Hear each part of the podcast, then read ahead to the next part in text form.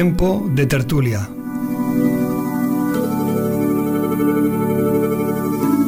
Actualidad, cultura y espiritualidad.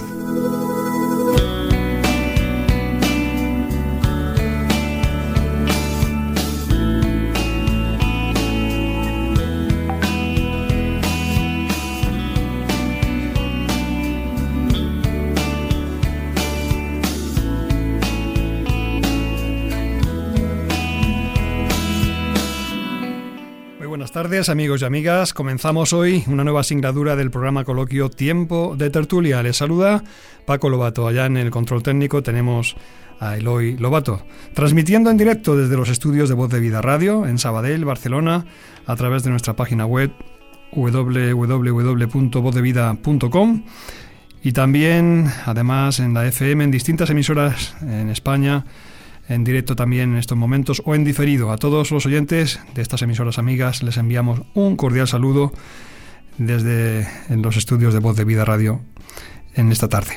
Queremos, bueno, anunciaros el tema de hoy, un tema creo que también interesante y muy actual, dadas las próximas reformas legales que van a haber al respecto y que creo que merece la pena consideremos en estos días, al menos aquí en España, se presenta o se pretende una reforma legal eh, del tema de la eutanasia. Por eso queremos poner este tema sobre la mesa y analizarlo desde una perspectiva cristiana. Eh, vamos a poner la eutanasia a debate. Ese es el título del programa de esta tarde, de esta oportunidad. La eutanasia a debate. Permanece, por tanto, atento a, este tiempo que vamos a estar contigo, acompañándote durante unos 60 minutos. Tendremos, además de nuestros invitados, una intervención del doctor Modesto, Modesto Roca, que estará participando también en el programa, dándonos su parecer acerca de esta cuestión. Hoy, como les decimos, la eutanasia a debate. La pregunta en esta semana está, por supuesto, relacionada con el tema y es la siguiente.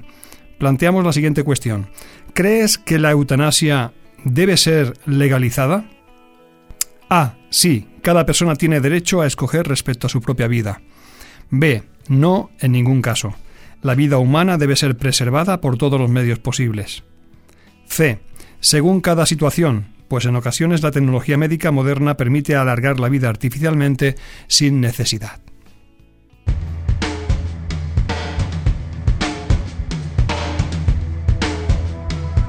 Participa en tiempo de tertulia. A través del teléfono 93 724 42 23 o por WhatsApp en el número 622 329 002. Por medio del correo electrónico en tiempo de tertulia arroba vozdevida.org. Y por supuesto en nuestros perfiles de Facebook y Twitter.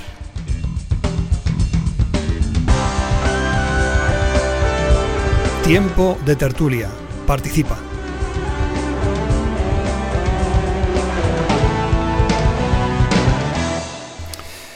Muy bien, pues sin más demora vamos a dar ya paso a presentar a nuestros invitados, que en esta oportunidad son nuestro compañero y colaborador Miguel Moreno. Buenas tardes, Miguel. Buenas tardes, Paco. Bienvenido. Y buenas tardes a los oyentes también. Y Virgilio Zaballos. Bienvenido, Virgilio. Buenas tardes y bienvenidos a todos.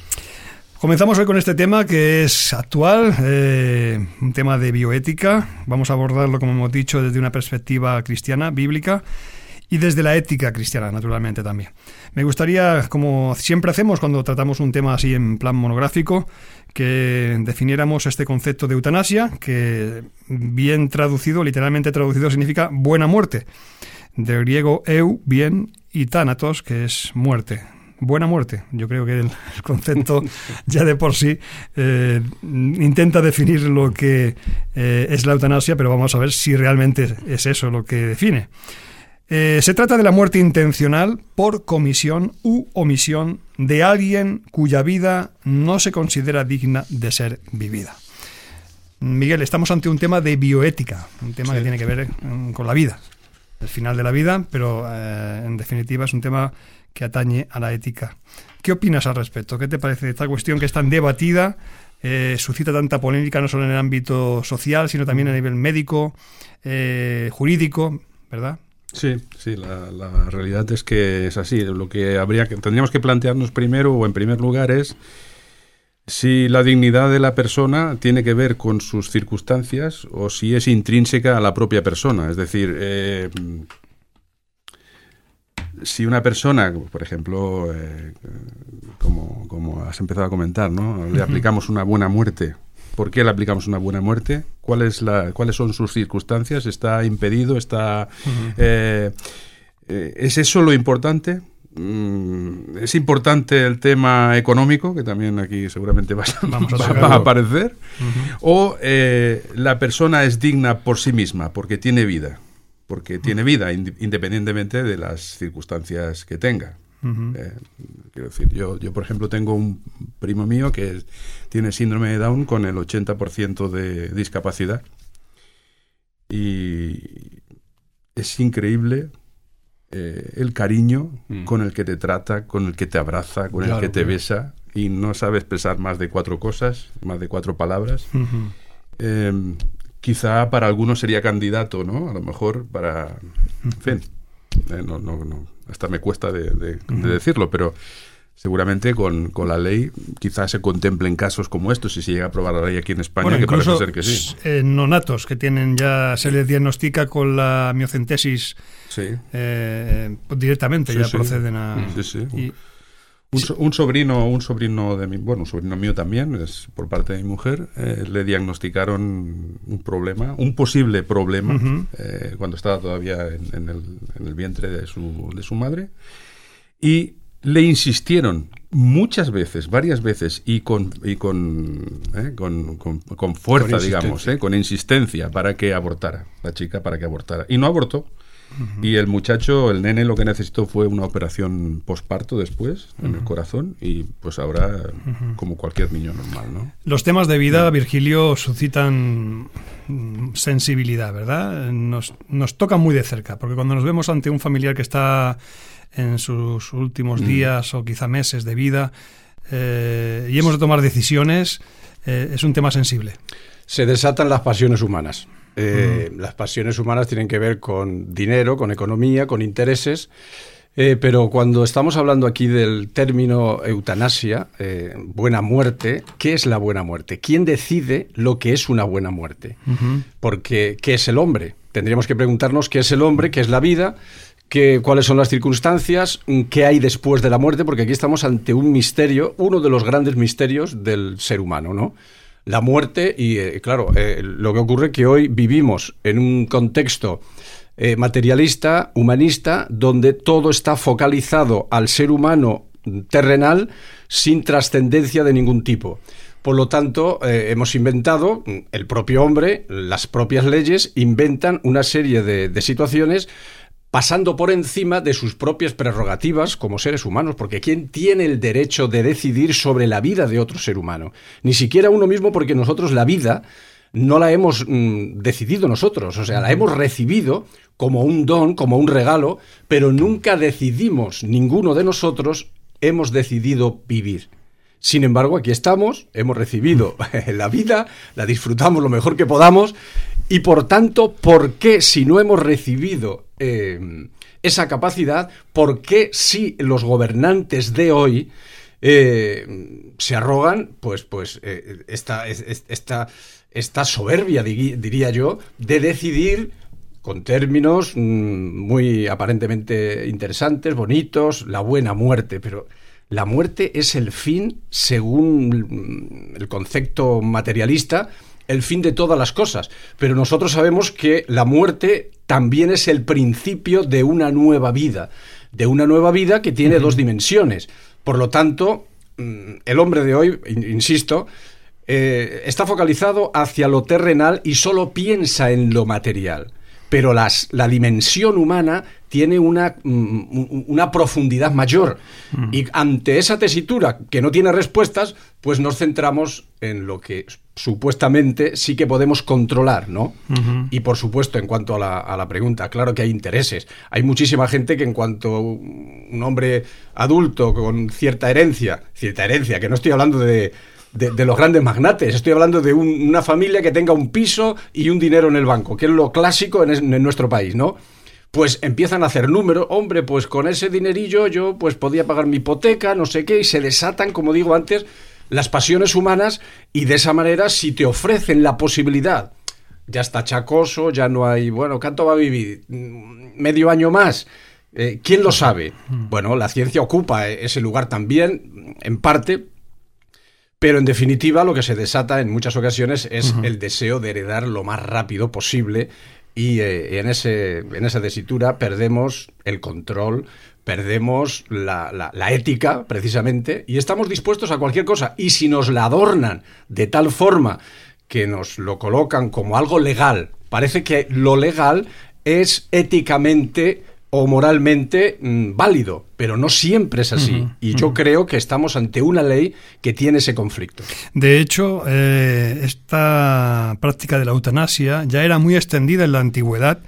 En el mundo antiguo, en las culturas primitivas, se practicaba la eutanasia. Es decir, allí si ¿La eutanasia o el suicidio? La eutanasia, cuando había alguien enfermo, se le suministraban ciertas eh, plantas o, arsénico o determinadas sustancias que adelantaban la muerte del, del, sufriente. ¿no?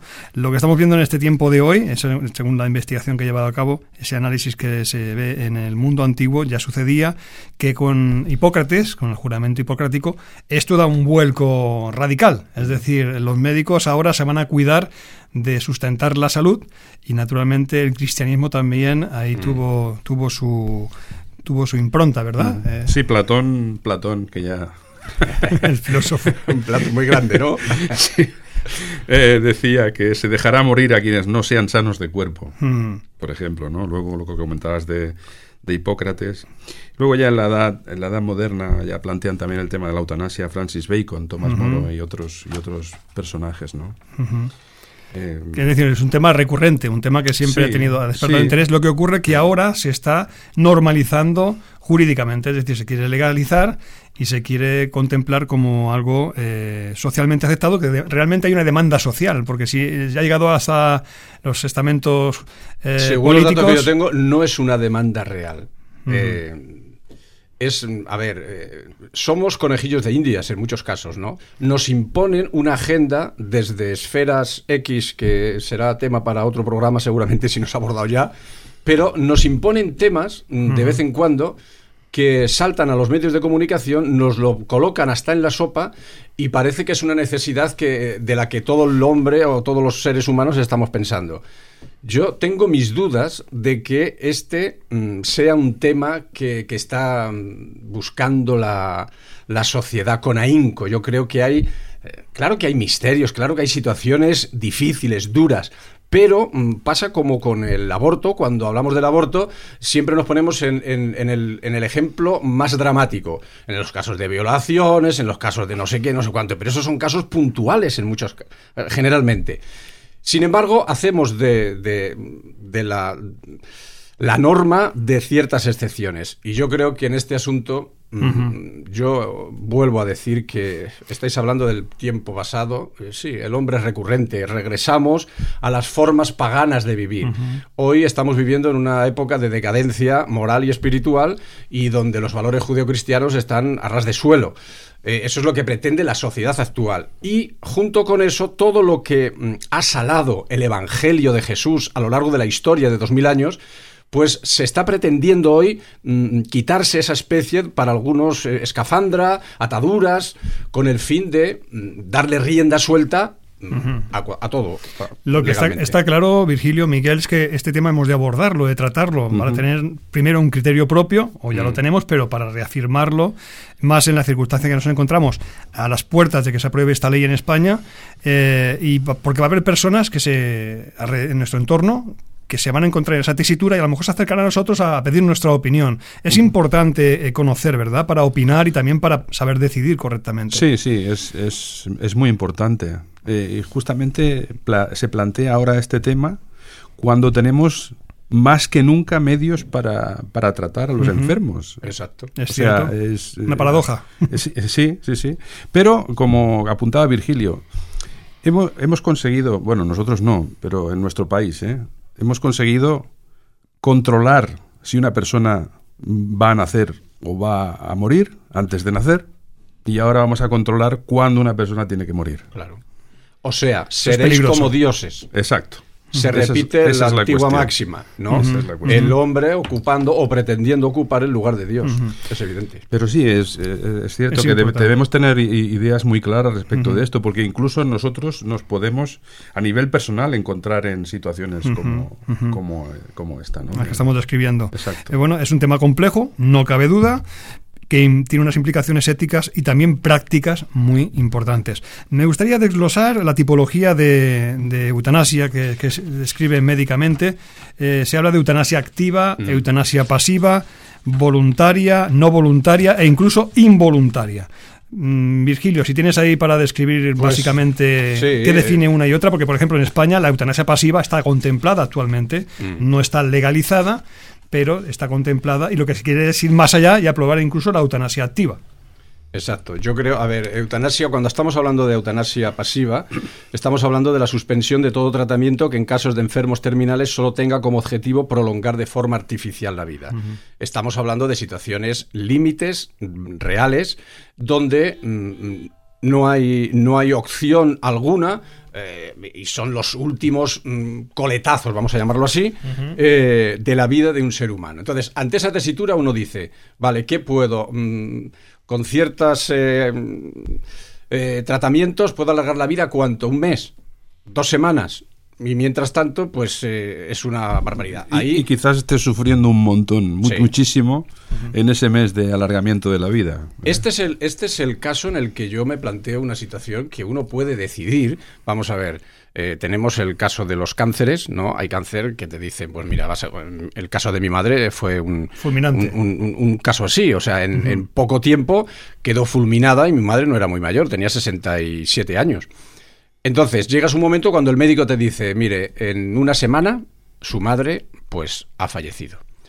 Eh, y eso, pues, con todos los datos eh, lógicos. Entonces, eh, en ese momento tú dices, vale, podemos prolongarlo mediante no sé qué historias tres meses más, de forma artificial y no sé qué, no sé cuántos. Yo, ese es el caso mm, que yo no lo llamaría eutanasia pasiva, sino yo lo llamaría... Proceso natural de la muerte. Exacto porque en vez de manipular y en vez de someterte a una tortura, porque en algunos mm. casos hay tratamientos que lo único que hacen es torturarte más aún. Conozco algunos mm. casos que, muy para nada, para nada. Entonces, ante eso tú puedes decidir, pues mira, este tratamiento mm, pues prefiero no hacerlo. Y dejas que el proceso natural de la muerte siga su curso. Y ya está. Eh, eso es a lo que llamaríamos eutanasia pasiva, que digo, yo no me atrevo a llamarlo eutanasia, pero bueno. Y la eutanasia activa, pues es evidente que es cuando ya interviene, pues, tu voluntad, los médicos, que es que la paradoja es increíble. Antes hablabas de Hipócrates, eh, del pacto hipocrático y todo esto, que le obliguen que le obliguen a un médico que todo su, su enfoque está en curar, en mitigar el dolor, etcétera, a matar, porque hablemos claro, estamos hablando de matar a un ser humano. Ya está. Es así de sencillo. La eutanasia es matar a un ser humano que según otro ser humano o otros seres humanos han decidido que su vida ya no merece la pena vivir. Tú dirías entonces que la eutanasia activa la palabra eutanasia es un eufemismo, ¿no? Por supuesto. Es la inducción a la muerte. Exactamente. Si es que vivimos en una época donde los conceptos son tan errados en muchos casos, son tan deformados, que te, te presentan las mayores aberraciones con unos términos y con unas palabras que primero no sabes lo que significan, después te suena a canto celestial. Porque eutanasia, dices, eutanasia, ¿eso qué es? Pues mira, la buena muerte. Ah, pues todos queremos morir bien, ¿no? Eh, muchas veces hablando, dialogando, dice, pues a mí me gustaría dormirme un día y ya está, y pasar a la eternidad, ¿no? Pues eso entenderíamos por buena muerte. Pues no es eso. La eutanasia es matar a una persona deliberadamente Sí, hay argumentos. Todas las acciones se sustentan sobre argumentos, sobre filosofías, sobre ideologías. Pues mira, la vida de esta persona, tal, tal, y te cuentan todo el proceso. Hemos encontrado algún caso, eh, y esto lo puedo decir en primera persona, en donde en urgencias se le diagnostica a un paciente una infección, todavía sin saber cuál es la bacteria o el virus causante de esa infección eh, porque no habían venido los resultados de las pruebas. Se le pone un, digamos, un, medicamento, un antibiótico de amplio espectro y no se localiza, no se focaliza todavía cuál es la infección, no, no se reduce la infección eh, a la velocidad que se espera, por tanto, la persona, el paciente tiene 92 años, el perfil es de una persona con antecedentes históricos, o sea, historial clínico, perdón, mm. eh, bueno, de varias enfermedades, y el doctor convoca a toda la familia y les dice, mira, vamos a poner la inyección letal, lo que se llama la inyección esta de, la, Sí, eh, la cámara de gas. Sí, entonces, eh, eso lo digo, lo he vivido muy de cerca, muy de cerca. Naturalmente, ahí la familia nos opusimos. Mm. Directamente dijimos, mira, mm, él está consciente, esta persona está consciente, eh, no está sufriendo, no se le ve que esté sufriendo para nada en absoluto, él simplemente le, eh, tiene su medicación, eh, estaba con, con el suero y todo lo típico, ¿no? Pero esperando a la evolución y hasta que no encontraran la bacteria que era, efectivamente, pues no podían tratarla con ese antibiótico específico. El caso es que, bueno, mm, esa persona superó la, eh, esa situación y, sobrevivió perfectamente. Pero si hubiera sido por el doctor, que aquí entraríamos en el debate que antes mencionaba Miguel, ¿no? Que puede haber detrás intereses económicos, Exacto. que es lo que hablábamos a veces, ese término que se empieza a acuñar ya como gerontanasia. ¿no? Eh, gerontanasia es eh, ya las personas ancianas, mayores de edad, con ciertos mm. perfiles que bueno que aportan poco a la sociedad, que son una carga social eh, o carga familiar, etcétera, ¿no? Y con ese contexto empieza ya y es una filosofía muy peligrosa, pienso, en relación con, con que comenzamos a decidir quién puede y quién no puede vivir, ¿verdad? Es un tema delicado. Yo creo que aquí estamos ante, mm, ante un gravísimo problema de nuestra sociedad. Eh, sí, seguramente se ha repetido en situaciones anteriores, en generaciones anteriores. Pero la deriva que lleva nuestra sociedad cuando el hombre está pretendiendo ocupar el lugar de Dios. Hace poco hemos oído de un chino que ha hecho no sé qué experimentos con células para poco más que crear un ser humano, ¿no? Ese es el intento del, del, hombre, ser igual a Dios, subir hasta, hasta lo más alto y decidir lo que solo está en las manos del dador de la vida. Como decíamos antes, la vida la hemos recibido, por lo tanto, mm, en parte sí, somos mayordomos, administradores de nuestra propia vida y somos seres responsables, desde luego, pero no somos los dueños de nuestra vida. Con esa concepción, eh, las cosas cambian. Ahora, cuando le damos la vuelta, anulamos esos principios y colocamos unos principios humanos donde el hombre está por encima de todo, eso es la máxima humanista, el hombre por encima de del pueblo, o sea, de la nación, de Dios, etcétera, y por encima de todas las cosas. Entonces, venimos a ocupar el lugar que no nos corresponde y a partir de ahí, pues, ¿qué, busca el hombre? El hombre busca intereses, sobre todo. Cuando una cosa no interesa, se, anula, se elimina y a otra cosa, mariposa. Eh, Miguel, hay cuestiones que son obvias. Hemos hablado antes de algunos casos de eutanasia pasiva que citaba eh, Virgilio por ejemplo, un estado vegetativo persistente, la muerte cerebral, eh, son casos donde tú encuentras justificado que se, digamos, que se facilite eh, que la muerte o la enfermedad prosiga su curso. Sí, en estos casos, eh, pero son casos muy concretos, es lo que decía antes Virgilio. Por esos casos tan concretos que además muchas veces aparecen en los medios de comunicación y realmente, pues, han estado litigando en Estados Unidos por una chica y tal que no que quería el padre desconectarle. Se oyen muy pocas noticias acerca de esto. Quiere decir que habrá hay una y te la colocan en el mundo entero y parece que es general. Quiere decir que, que no, no, se puede legislar en base a, a, las excepciones, ¿no? Pero, por ejemplo, ahora nos encontramos con una excusa muy típica de los partidarios de la eutanasia activa, que es la pérdida de la autonomía del paciente. Y entramos ya aquí en un documento que tenemos aquí sobre la mesa que se llama el documento de voluntades anticipadas o el testamento vital, conocido así, donde se, uno da, se da el consentimiento expreso eh, naturalmente esto es interesante porque ese formulario, ese formulario que eh, se llama testamento vital o documento de voluntades anticipadas, eh, en su origen fue diseñado por abogados partidarios de la eutanasia. Es decir, mm, eso es interesante mm, decirlo, ¿no? Abogados que eran a favor de la eutanasia legalizada.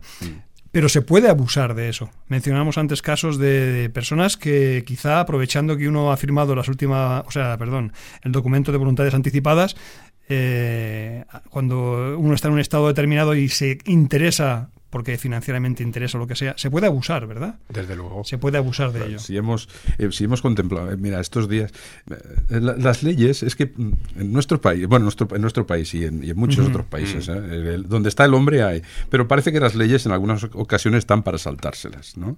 Hace muy poco hemos estado viendo cómo se ha, ha empezado el primer juicio por el robo de bebés aquí en España. Estamos hablando del año 70 y pico, 80. Mm. ¿eh? Mm. Y ahí intervinieron médicos, intervinieron enfermeras. Con su connivencia. Con su connivencia.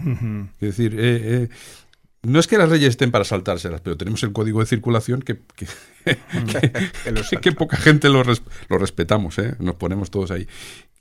o sea que mm, hay, hay hay la posibilidad real eh, y cierta de que sea esto, pues, bueno, pues se aprovecha, pues para para lo que sea, para manipular, para una herencia, para eh, pues para entrar a otro enfermo que tiene mayor poder adquisitivo en la residencia. Yo qué sé, hay muchas muchas historias. Lo que es verdad también es que hay casos muy muy eh, clamorosos, ¿no? donde son muy dados con bombo y platillo a conocer por los medios, porque no olvidemos también que los medios de comunicación juegan un papel muy decisivo en el tema de la eutanasia, como en tantos otros.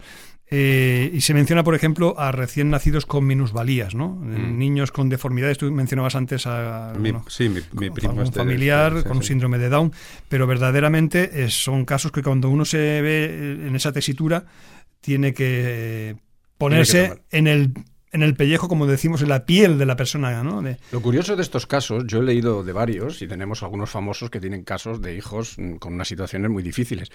Lo curioso es que después de ese proceso doloroso, a todos nos, duele en el alma que te den una noticia, que tengas que vivir con, un hijo, con unas situaciones, pero lo que llama mucho la atención es que después del, proceso inicial, ese ser humano, esa persona, se convierte en, como tú hablabas de tu primo, se convierten en personas entrañables, en, personas que transmiten, no solo que dependen de otros, sino que transmiten cariño, un afecto que te conmueve, que te, que te atrapa. Yo, yo mismo visito a un hombre, a, un hombre mayor que tiene 90 años.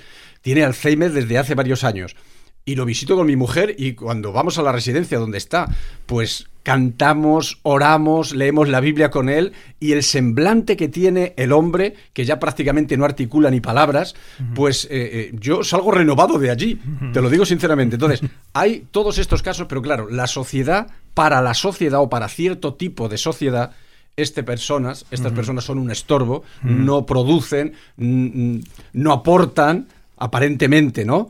Y, eh, entonces, pues. Son una carga. Date cuenta que hemos, a donde estamos llegando, hemos eh, criticado tanto el nazismo y sin embargo estamos aprobando leyes que son nazis, podríamos decir. Ya que citas eh, ese tema, leo aquí, comento brevemente en el Diccionario de Ética Cristiana y Teología Pastoral donde se habla de que en los años inmediatamente anteriores al estallido de la Segunda Guerra Mundial, los médicos de la Alemania nazi consintieron un extenso programa de eutanasia dirigida por el Estado, involuntaria, y que condujo a la muerte a cientos de miles de ciudadanos alemanes, como los niños minusválidos, los veteranos de la Primera Guerra Mundial con amputaciones y los enfermos mentales. Todo esto fue el, fueron los prolegómenos de la Segunda Guerra Mundial. Mm. Los estudios históricos recientes han revelado hasta qué punto se practicó aquel espantoso sistema que premodeló y contribuyó a preparar la exterminación de judíos y otras etnias en tiempos de guerra. La Declaración de Ginebra, en la que la comunidad médica internacional reafirmó el valor de los valores hipocráticos tras el final de la guerra, comprometió la medicina de posguerra a rechazar de nuevo la eutanasia. Pero ya estaban sentadas las bases mm. justamente antes, en los años previos a esa, al estallido de la Segunda Guerra Mundial. Tenemos con nosotros al doctor Modesto Roca. Queremos darle un cordial saludo. Gracias, Modesto, por atendernos. Buenas tardes. Hola, buenas tardes. ¿Qué tal? Muy bien, aquí estamos tratando este tema tan interesante y tan actual como es el de la eutanasia. Sí. Bueno, pues nos gustaría saber, Modesto, desde el punto de vista médico y de la deontología profesional, qué implicaciones éticas y morales suscita este tema de la eutanasia. Se ha producido quizá una ruptura del consenso ético que antes había, ¿verdad? Bueno, vamos a ver, esto no es exactamente así, por lo menos no hay la inmensísima mayoría de nosotros, de los profesionales sanitarios, de los médicos, que seguimos respetando la vida por encima de todo.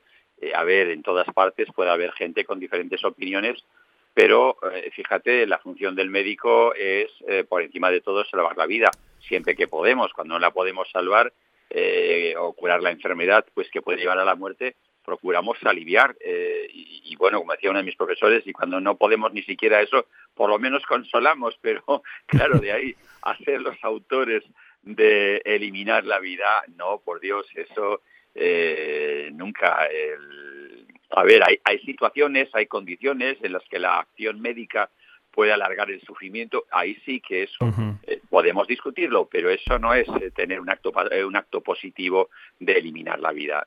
no no no estamos en esa línea. dentro de la medicina tradicional, la hipocrática, hablamos, ¿qué enfoque se presenta acerca de los cuidados paliativos, la medicina intensiva? ¿Cuál es la prioridad en cuanto a los pacientes terminales en el caso de que eh, bueno, haya una situación crítica donde hay que tomar una decisión como médico, como profesional? ¿Cuáles son esas prioridades? Sí, eso lo vivimos, mm, por desgracia, con relativa frecuencia. Eh, evidentemente hay compañeros que están exclusivamente dedicados a este tipo de tratamiento de paliativos y ellos lo viven con mayor mm, precisión e intensidad, ¿no? Pero es, es un tema que cualquier médico eh, en su profesión pues lo vemos con relativa frecuencia.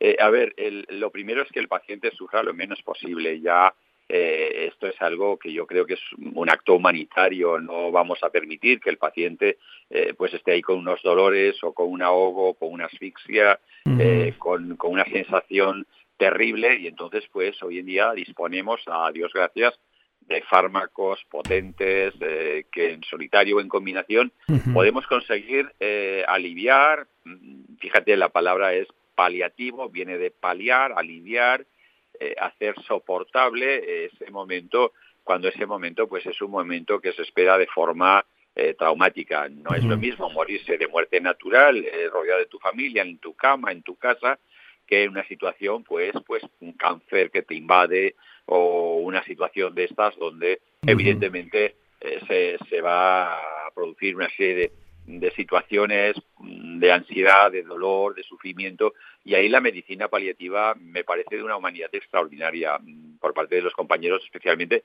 que se dedican a esto. Eh, y lo que hacen es mm, procurar que el tiempo que Dios quiera darles eh, pues lo tengan en la máxima calidad. Y la máxima calidad por supuesto excluye el dolor. El, dolor o lo eliminamos o lo minimizamos al máximo. eh, Modesto estamos a las puertas de una reforma legal muy importante en relación con el tema de la eutanasia donde se valora y se considera la posibilidad seriamente de admitir la eutanasia activa. Eh, ¿qué opinas? ¿puede ser esto una carta blanca para que por aquí entre todo tipo de práctica abusiva? Algunos es lo que pensamos. Eh, fíjate que se de la circunstancia años atrás cuando se hablaba del aborto, que el aborto iba a ser exclusivamente según los supuestos. Bien, sabemos que ahora esto, esos supuestos están ahí, pero esto huele a coladero, ¿no? Entonces, eh, mm. tú sabes que las leyes, eh, el ser humano siempre tendemos a, a soslayar, a rodear, a utilizar y a beneficiarnos de, los espacios, eh, de los vacíos legales, de ir por, los, por las esquinas. Claro, ese es el temor, ¿no? De que, eh, em, que, bueno, que pudiéramos llegar a una situación muy, muy, muy, muy extrema eh, que difícilmente lo veo, también te lo digo, ¿eh? llevo 40 años haciendo de médico y no me encontré una sola vez en esta situación, pero bueno, por ahí, por ahí es como el efecto raro de un fármaco que nunca vimos en 40 años pero alguien dice que existe, ¿no? Vale, muy bien, vamos a creerlo. Pero es evidente que el, el, hecho de legislar y, dar eh, una serie de mm, normativas eh, que legalicen esa situación, pues va a ser eh, una posibilidad para que se haga un se, se haga un uso abusivo de eso y entonces eso puede conllevar pues un problema eh, a ver, no, no estoy diciendo eh, que esto, eh, lo estoy diciendo desde la hipótesis, no, estoy diciéndolo desde la base de que algunos países que esto lo han regulado, exactamente está pasando lo que te digo. Bueno, supongo que salí contemplar también el derecho a la objeción de conciencia. ¿Crees que se respetará también ese derecho de los profesionales médicos a que se respete, o sea, que se, se valore su derecho a la objeción?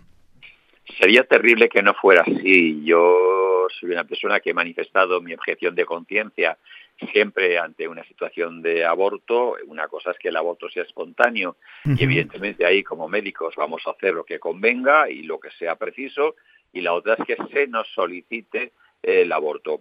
Por desgracia esto pues se nos ha solicitado en más de una ocasión. Hemos declinado, hemos dicho que nosotros no estábamos en esa línea, que había otra gente que hacía eso que buscaran en, en, otra puerta, eh, que nosotros no estábamos en eso. Entonces ahí no ha habido problema, nunca ha habido problema, eh, tanto en sitios privados, lógicamente, como en, servicios públicos. El problema es que una vez se crea la norma, eh, pues nos podemos encontrar que esa norma, con el paso del tiempo, se quiera forzar al profesional y se obvie la objeción de conciencia. A ver, la, sociedad tiende a deshumanizarse, lamentablemente eso es una realidad. Cada vez hay más violencia hacia la mujer, hay más violencia hacia la tercera edad, eh, solo tenemos que ver las noticias de vez en cuando que salen en, en los medios de comunicación social sobre el maltrato a los ancianos. es decir, esto es, esto es eh, la realidad. ¿no? Yo siempre digo en mi casa, haciendo broma con mi familia, ya tengo cierta edad, y siempre digo, bueno, tendría que haber menos programas de estos banales, eh, menos, menos violencia, porque a veces pones televisión y haces un zapping, vas saltando de una cadena a la otra y te quedas con ninguna película, porque todas son violencia, violencia, crueldad, maldad, violencia. Eh, ¿Dónde está la casa de la pradera? Me pregunto yo. ¿Qué cadena hay algo positivo, moral, eh, de valores humanos? Y, bueno, brilla por su ausencia, ¿no? Pues Modesto, queremos agradecerte mucho este tiempo que nos has dedicado. Sabemos que estás en consulta, en horario de consulta, y te agradecemos este eh, espacio que nos has guardado también para atendernos. Un abrazo fuerte, Modesto. Un placer, un placer. Bendiciones, buenas tardes. Bendiciones, estamos en contacto. Adiós. Interesante la reflexión, ¿verdad? Modesto, de, bueno, desde el punto de vista de un médico, que sí, también es necesario. Un médico que ha dicho que lleva 40 años mm, siendo médico y no se ha encontrado con estas situaciones, lo cual viene a decir que no es una demanda que está en la sociedad, es una demanda impuesta desde desde puntos suspensivos. Algunos lobbies, algunas farmacéuticas. Sí, está pasando con un montón de cosas. los propios estados que quieren, quizá aquí es donde entramos en el dilema, ¿no? Eh, ¿Habrá detrás intereses crematísticos? Sin duda. Mucho más crematísticos. ¿eh? Claro, eh, vosotros, vosotros ved cómo en los medios de comunicación se está dando, incluso películas, creo que vamos a comentar algo después, se está, mm, se está proyectando una normalización. Una normalización. Pero, ¿por qué no se le da la voz también a, aquellos que, son frágiles, Pero es que, a son vulnerables? a partir de esa normalización, lo que se hace es mm, atacar, mm, poner al margen de la sociedad a los que no piensan de esa única manera. Claro. Vamos a ver hacia, el pensamiento único, ¿no? que decimos muchas veces. Eh, esto habla del gran hermano. Oye, pero además olvidan Muchos de estos olvidan que a lo mejor ahora tienen 30 o 40 años, pero si Dios quiere que Dios los guarde, llegarán a 70, 80 años y quizás se verán pillados por, esas, por esas mismas eh, leyes que favorecen su salida. Es curioso, eh, cuando vemos en televisión algunos documentales con testimonios, hay que ser sinceros, ¿eh? testimonios dramáticos de, personas que dicen yo quiero quitarme la vida, me están manteniendo la vida, mm, personas tetraplégicas, por ejemplo, ¿no? que han tenido un accidente o vascular o bien un accidente de tráfico, ya están en una situación mm, deprimente. Y precisamente esas personas están muy deprimidas, muy decaídas. Sucede en ocasiones, claro, que ves que otras personas en la misma situación reaccionan de una forma diferente. Eh, eh, eh, tenemos el testimonio de Johnny Erickson Tada, que es, una, es un testimonio muy conocido en el ámbito evangélico. esa joven que con 17 años se tiró la, se dio en la cabeza y quedó tetrapléjica desde adolescente. Y bueno, y es una mm. artista, pinta con la boca y es una mujer con una actitud positiva ante la vida. ¿no? Pero otras muchas personas caen en depresiones y demás. ¿No sería más conveniente potenciar, o sea, reforzar a esas personas en esos estados depresivos. Mira, tenemos un ejemplo. Esperanza? Tenemos un ejemplo en, en, la película, yo he visto reseñas, he visto tal, eh, de, Mar Adentro. En Mar Adentro hay un, señor, Ramón San Pedro, que tú, tiene un accidente porque él era pescador, tiene un accidente, cae y se golpea con una piedra y se hace daño en la columna. Pero Él queda tetrapléjico, pero con rehabilitación, porque su, su, problema en la columna está a una altura que con rehabilitación hubiera podido mover las manos, los brazos, hubiera podido conducir, hubiera... pero él se, se, empecina, que es lo que recoge la, la película, en que alguien le facilite la muerte. Y a este hombre lo visita un cura tetrapléjico, exactamente igual que él, que va en silla de ruedas, y este cura funda una ONG para ayudar a las personas. Es decir, mientras uno eh, anhela la muerte, el otro anhela la vida y ayudar a, y ayudar a otros. Es importante, se enfoca en otras personas. Y en cambio, le dan la película, le dan a esta película, dan el Oscar y dan. Pasa como lo de Million Dollar Baby, también es una película de Clint Eastwood, como director aquí, que es bastante deprimente la película, ¿no? Al final te se tratan los temas como diciendo la eutanasia es buena, es decir, es, o es, lo, es el mal menos, eh, menos malo. Hay que argumentarlo siempre. Eh, toda acción tiene un sustento argumental detrás es un, hay un pensamiento que, lo avala, que lo sustenta, y en ese, en ese buscar argumentos, pues es en la batalla en la que estamos, argumentar sobre una cosa u otra. Pero hay casos de los, en los que estamos hablando no de eutanasia, estamos hablando de suicidio. Hay personas que no quieren vivir. Suicidio asistido. Suicidio asistido o, o simple suicidio. pero vamos a ver, si una persona quiere morir, ¿por qué tiene que hacer partícipe a otra de matarle a él mismo. Claro que eso, es trasladar. Jurídicamente no hay una distinción, es decir, no existe eh, el asesinato misericordioso. el asesinato es asesinato y ya está. es decir, no, no, pero, Eso, es importante. Imaginémonos un caso de una mujer mayor, una persona o un hombre, unos ancianos que viven con un hijo de 50 años o los padres 90. Los padres están, pues, para el arrastre, hablando rápido. Desvalidos. Desvalidos. Y el hijo un día decide cargárselos, los mata y vienen a detenerlo y dice, no, no, si yo le he hecho un favor a mis padres porque estaban sufriendo tal y que cual. Mm. En esos casos, ¿qué ocurre? Mm. La ley cae encima de esa persona porque no tiene el derecho de... Entonces, aquí, ¿qué es lo que se pretende? Hacer lo mismo, pero con una argumentación aparentemente legal. No nos engañemos. La ley quiere decirte, mira, si tú cumples un proceso, un, un, protocolo, un desarrollo, se dan unas condiciones que no siempre se dan, como ha dicho el doctor, como pasa con el aborto la ley es una cosa y luego mm, mm, se convierte en un coladero. Entonces, si tú cumples con el protocolo, ya no es un asesinato. Ahora es, pues, una decisión libre, aceptada, pam, pam, pam. Pero, en la realidad, sigue siendo un asesinato. Entonces, sí, hay situaciones complejas, hay situaciones dramáticas, hay situaciones, como expones, de personas que no quieren vivir, que han perdido la esperanza esas personas no necesitan estar en un proceso de eutanasia o en una situación, porque hay otras muchas personas en todo su potencial que tampoco quieren vivir. ¿Qué es lo que se necesita? Lo que se necesita es esperanza. Lo que esta sociedad necesita es una esperanza bien fundamentada. Y lo siento por, por otro tipo de pensamientos. La esperanza mejor fundamentada es el Evangelio de Jesús. Porque Jesús ha vencido la muerte. Jesús ha encarado el, poder, a, aquel que tenía el poder de la muerte, es decir, al diablo, y tenía sujetos a esclavitud a todos los que por el temor de la muerte vivían toda su vida sujetos a servidumbre. Jesús la ha vencido. El Evangelio de Jesús la la ha resuelto. La inmortalidad ha salido a luz mediante la obra redentora de Jesús en la cruz del Calvario. Por lo tanto, y a lo mejor me estoy anticipando a, la conclusión. a la conclusión. Eso tiene que dejar para la conclusión. Forma parte, pero después seguimos se emociona. Es que Virgilio me emociono porque, porque veo la argumentación engañosa del mundo en el que vivimos. Por eso queremos mm, desenmascarar o por lo menos traer luz acerca de un tema que muchas veces el, enfoque que recibimos desde muchos medios de comunicación, vamos a decir la mayoría, pues es otro, ¿verdad? Entonces, el apoyo secular, eh, perdón, sí, eh, secular, pero el popularmente eh, aceptado eh, y que disfruta la eutanasia, nace de dos conceptos básicamente malentendidos. Uno es que la muerte suele ir siempre precedida de un tremendo dolor. Mm. Y esto no es así. No, es verdad. en todos los Esto no es así. O sea, todo el mundo piensa, o estos que defienden la eutanasia activa, que la muerte siempre es sinónimo de mucho, mucho dolor. Cuando pensaba en este programa, eh, tuve acceso a una mujer, o sea, a un libro que ha escrito una mujer doctora de cuidados paliativos durante 40 años en Inglaterra, creo que es de Londres.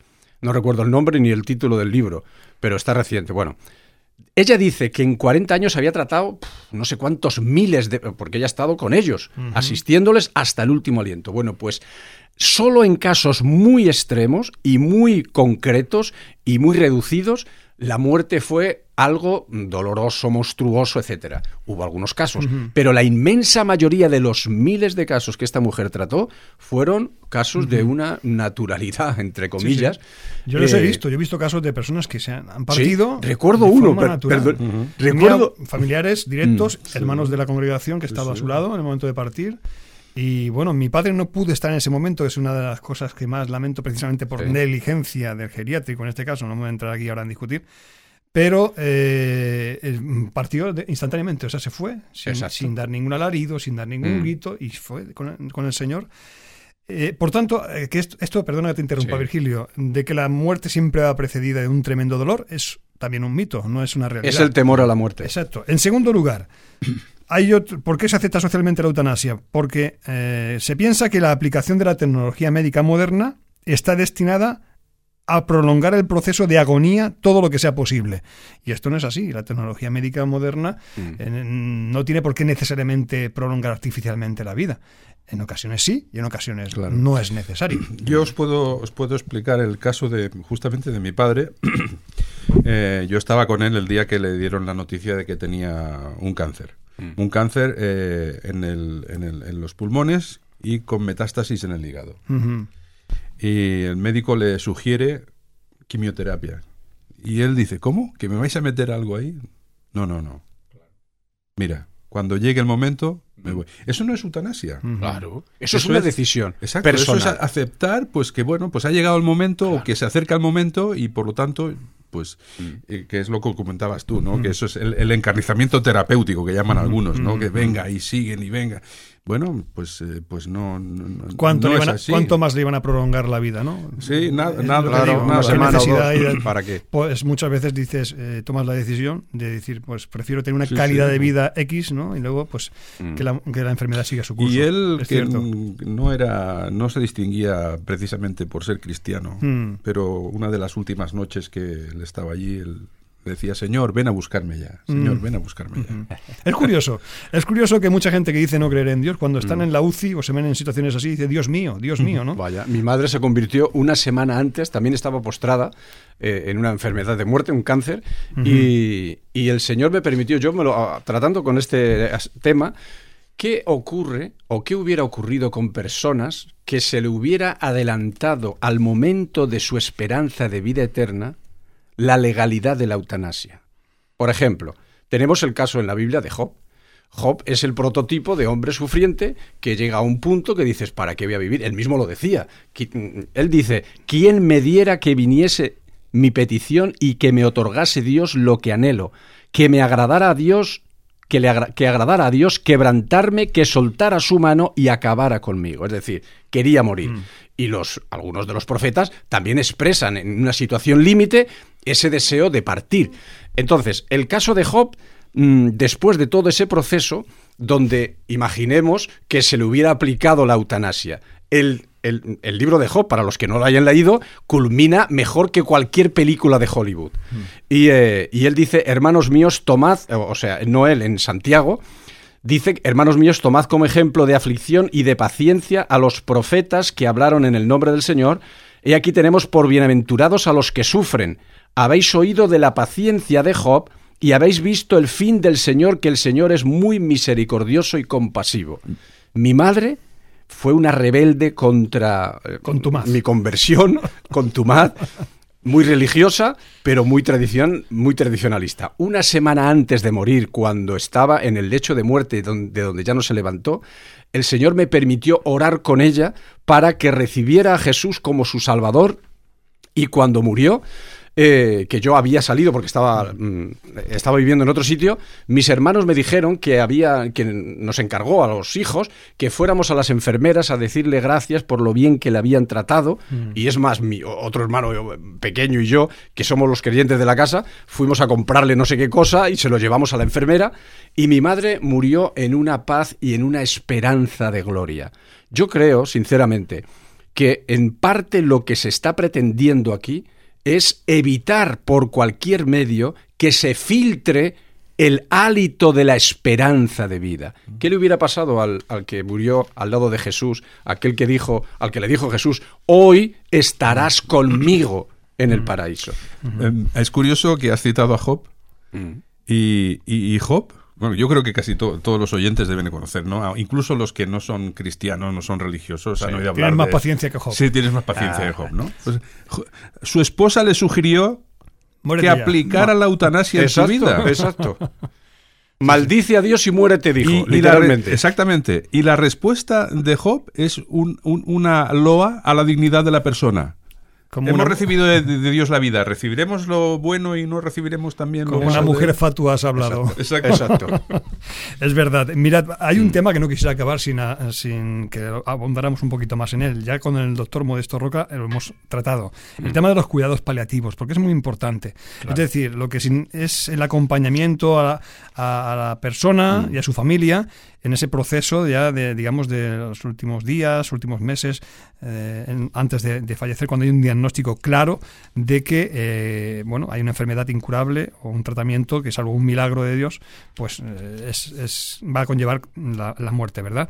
En 1990 la OMS definió cuidados paliativos como el cuidado activo total de los pacientes cuya enfermedad no responde ya al tratamiento.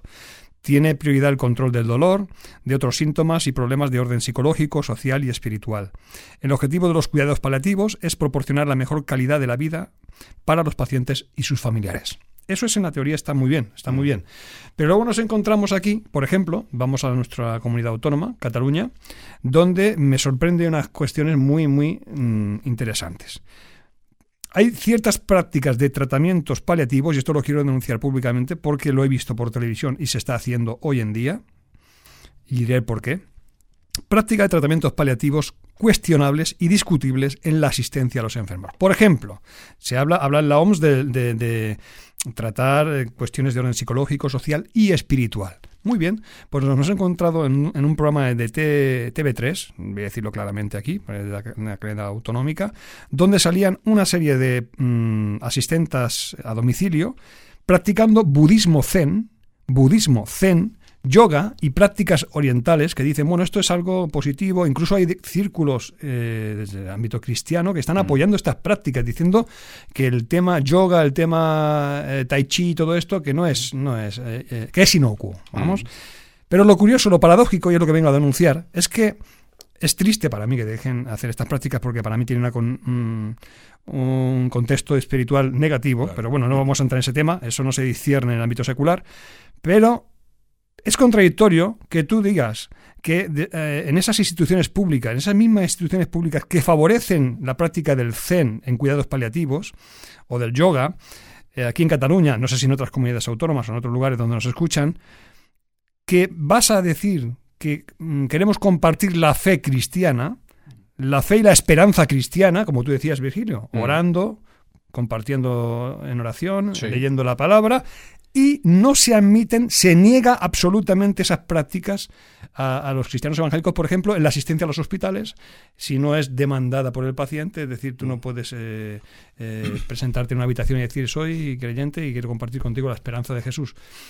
Y ni siquiera en los cuidados paliativos se contempla esto. Esto es una contradicción que para mí es denunciable y estas prácticas mmm, orientales y de trasfondos u orígenes vamos a decir, poco claritos, más bien oscuros. Desde luego. Uh -huh. Pues están eh, propiciando eh, y ya digo... Qué curioso, ¿eh? Estamos es... asistiendo hoy a todo es permitido cualquier ideología, por aberrante que sea, aunque la camuflen detrás de una sí, palabrería sí, vacua, sí. todo es permitido menos la... O sea, lo que se está tratando de atacar es la ética judeocristiana, la moral judeocristiana. Es decir, menos la revelación de la escritura que ha traído el beneficio, la bendición, la prosperidad a Europa, a Occidente y al mundo desde Sí, sí. Desde que pues se ahora eh, yo leí un artículo, por eso mm, que me muestro en desacuerdo, en, aparecía en Protestante Digital hoy, lo leía hoy, y apoyando las prácticas estas de, del Zen y del budismo. Digo, ¿cómo puede ser? O sea, que haya psicólogos, psicólogos, sí, como mm. paliativos o con tratamiento, o incluso como práctica para, para relajarse, mm. etcétera, ¿no? sabiendo de que ahí lo que hay detrás es una connotación espiritual muy preocupante. Mm. No podemos normalizar tampoco eso. Creo que tenemos que tomar denunciarlo. Hay que denunciarlo, por supuesto. Es una cosmovisión completamente mm, atea y secular eh, frente a nuestra herencia cristiana, que es que, la tenemos todavía, pero que es lo que intentan por todos los medios liquidar en, nuestro en nuestro país, en nuestra sociedad. Mm. Bueno, eh, estamos acabando. Nos quedan apenas tres minutos para terminar. Eh, Virgilio y Miguel, eh, me gustaría que a modo de conclusión nos compartierais vuestra perspectiva personal, vuestra cosmovisión en relación con ese tema. Yo sé que es una cosmovisión cristiana, naturalmente, mm. acerca de la vida humana, porque todo tiene su base en la creación de Dios. Hemos sido creados, hombre y mujer, a la imagen de Dios. Y naturalmente que la vida tiene un carácter especial, tiene un valor intrínseco que se desprende de, la propia naturaleza de, Dios, ¿verdad? Que está reflejada en el hombre. No sé si querríais, para concluir, referir. Bueno, yo sí, quisiera comentar algo que decía al principio, ¿no? Que la, dignidad de la persona no tiene que ver con sus circunstancias, ¿no? no la vida no es buena si, o, o, la vida no se tiene que mantener si es una vida productiva, útil, placentera, sino se ha de mantener porque es una vida que nos ha sido entregada, nos ha sido dada eh, por Dios. Dios que dice de sí mismo que Dios no es Dios de muertos, sino de vivos. Y que Él ha venido, dice el Señor Jesús, yo he venido a traer vida y vida en abundancia. Por lo cual, la vida hay que cuidarla. Y mientras hay vida, eh, lo dice el refrán, ¿no? Mientras hay vida hay esperanza. Y, y mientras hay vida, puedes recibir puede recibir la palabra salvadora del Señor Jesucristo. Mm. La ley de Dios prohíbe matar. Eh, y solo Dios, que como hemos dicho es el autor de la vida, es el que tiene en su mano, como dijo Job, eh, recibiremos de Dios el bien y no las demás circunstancias. Pero hoy estamos asistiendo a, que, a, un hecho trágico y es que el hombre quiere ocupar el lugar de Dios. Es una utopía, una locura, es imposible. Dios sigue siendo Dios y es el autor de la vida y ha sacado a luz la vida y la inmortalidad por el Evangelio. Hay esperanza, sea cual fuere la desesperación más grande que puede vivir un ser humano. Y hay ejemplos de todo tipo. Jesús es nuestra esperanza.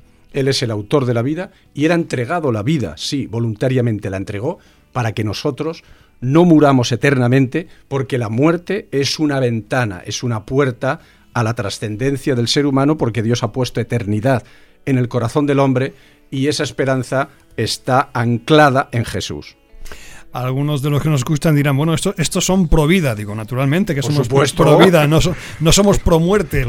aquí no hay término medio, o eres pro vida o eres pro muerte. Queda claro, sin lugar a dudas, que todos los participantes en esa tertulia somos pro vida. Estamos a favor de la vida y es lo que Jesús nos manifiesta eh, con su estilo de vida, valga la redundancia, él mm, puso de manifiesto el valor intrínseco que tiene la vida de la persona en el ámbito físico, naturalmente, pero sobre todo en el ámbito eh, emocional y espiritual, porque el ser humano necesita la vida de Dios para poder alcanzar la vida eterna. Hemos tratado el tema de la eutanasia, al menos hemos dado unas pinceladas a esta cuestión que va a suscitar en los próximos meses seguramente mm, debates y tertulias en muchos medios, por lo menos también que tengamos un contraste con la palabra de Dios y desde un punto de vista bíblico y cristiano. Gracias Virgilio, Miguel, gracias Eloy, allá en control. Saludos cordiales amigos oyentes.